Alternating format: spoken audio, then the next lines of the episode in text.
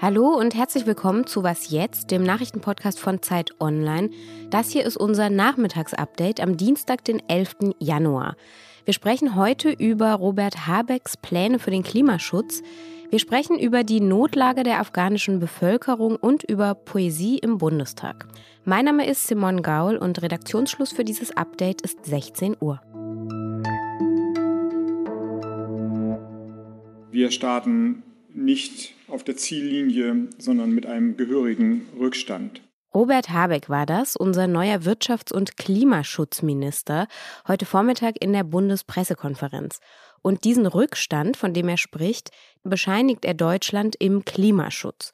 Denn die Klimaziele, die wird Deutschland, wenn es so weitergeht wie bisher, bis 2030 nicht erreichen. Eigentlich sollten die CO2-Emissionen um 65 Prozent sinken im Vergleich zu 1990.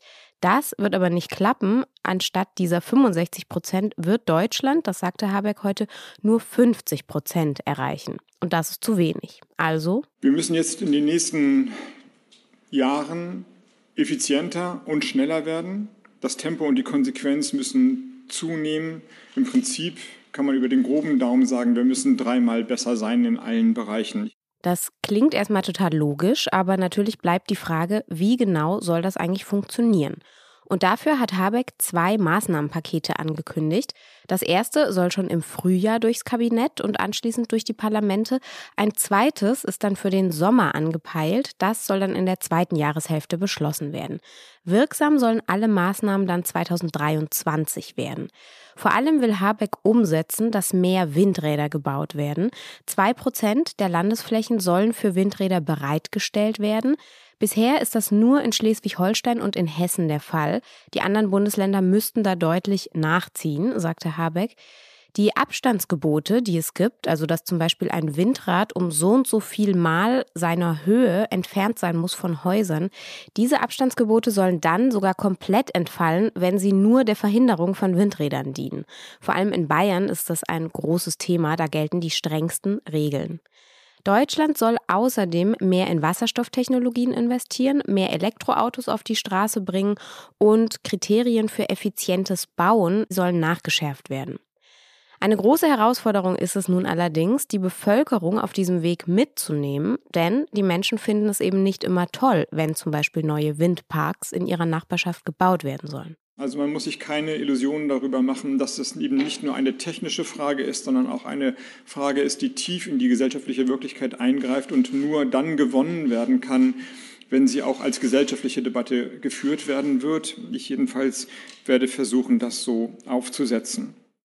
Also, es ist nicht nur eine politische, es ist eine gesellschaftliche Debatte für Deutschland und führen will Habeck die zum Teil auch ganz persönlich. Und ich werde viel im Land unterwegs sein, um zu versuchen, die Menschen zu überzeugen. Meine Kollegin Elena Erdmann aus unserem Wissensressort beschäftigt sich viel mit dem Klimawandel und sie hat sich Habecks Pressekonferenz heute auch angehört.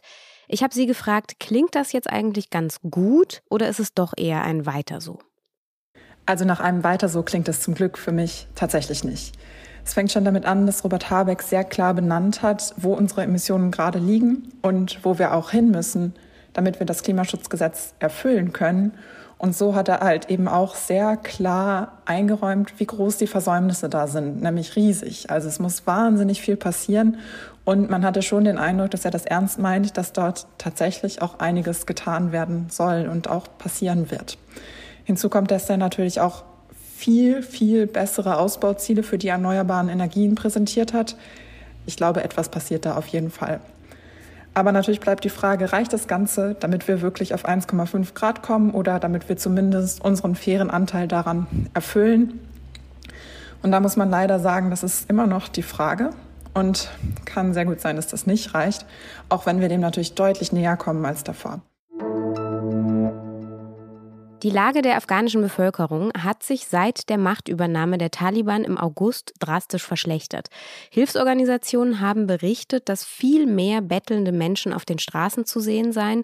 Viele Eltern versuchen offenbar alles Mögliche zu verkaufen, sogar ihre eigenen Organe, um davon Essen für ihre Kinder kaufen zu können. Und nach Angaben der Vereinten Nationen könnten fast fünf Millionen Menschen in Afghanistan in diesem Jahr an schwerer Unterernährung leiden. Davon sind fast vier Millionen Kinder und mehr als 130.000 wiederum von diesen Kindern könnten verhungern, wenn sie nicht anderweitig versorgt werden.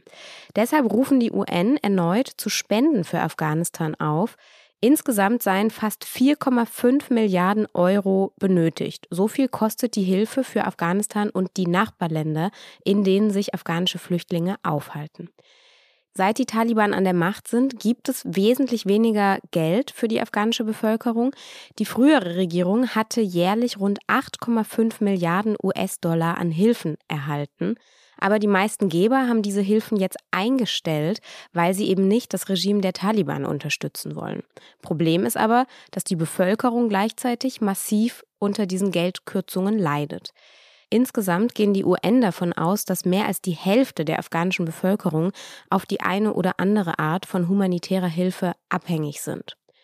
Die USA kündigten jedenfalls bereits heute an, dass sie weitere 308 Millionen Dollar zur Verfügung stellen wollen. Ali Khan Smilov ist neuer Ministerpräsident Kasachstans. Das kasachische Parlament stimmte heute einstimmig für ihn. Das hat das kasachische Staatsfernsehen berichtet. Smilov hatte das Amt bereits übergangsweise übernommen, nachdem Staatspräsident Kasim Shomat Tokayev die alte Regierung am Mittwoch entlassen hatte. In Kasachstan war es zuvor zu großen gewaltsamen Protesten gekommen. Auslöser dafür waren die steigenden Gaspreise im Land, aber die Demonstrationen richteten sich dann sehr schnell gegen die gesamte Regierung. Ein von Russland angeführtes Militärbündnis ist daraufhin ins Land gezogen, um es wieder zu stabilisieren. Und Smilov kündigte jetzt heute an, dass diese ausländischen Soldatinnen und Soldaten ab Donnerstag wieder abziehen sollen. Was noch? Braucht der Bundestag eine Parlamentspoetin? Wäre doch eigentlich ganz schön, so zu geeigneten Anlässen Gedichte rezitiert zu bekommen. Die Autorinnen Mitu Sanyal und Simone Buchholz und der Autor Dmitri Kapitelmann jedenfalls, die haben das vorgeschlagen. So ein Amt könne, so die Idee, als Irritation oder als Störfaktor dienen und zugleich Risse in unserer Gesellschaft heilen. So haben die drei das formuliert. Sie haben sich dazu jetzt auch mit Bundestagsvizepräsidentin Katrin Göring-Eckardt getroffen und die findet die Idee gut.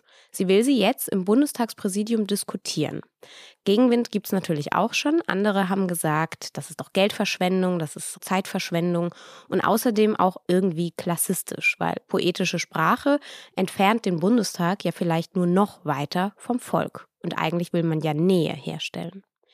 In Kanada allerdings, da gibt es so eine Position schon seit 2001. Die Poetin oder der Poet schreiben jeweils Texte für besondere parlamentarische Veranstaltungen, halten Lesungen ab und beraten auch die Parlamentsbibliothek, was sie so für Literatur zum Beispiel anschaffen sollte. Ich persönlich finde die Idee eigentlich sehr charmant, so zur Einleitung der Haushaltsdebatte erstmal ein Gedicht zu hören. Hat doch eigentlich was. Bin gespannt.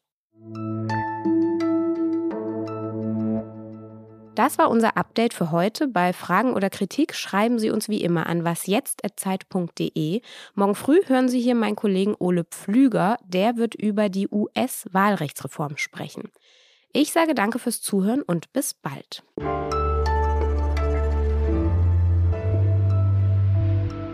Ich fand ja auch Gedichtsinterpretationen damals in der Schule eigentlich immer ziemlich cool. Mir hat das voll Spaß gemacht.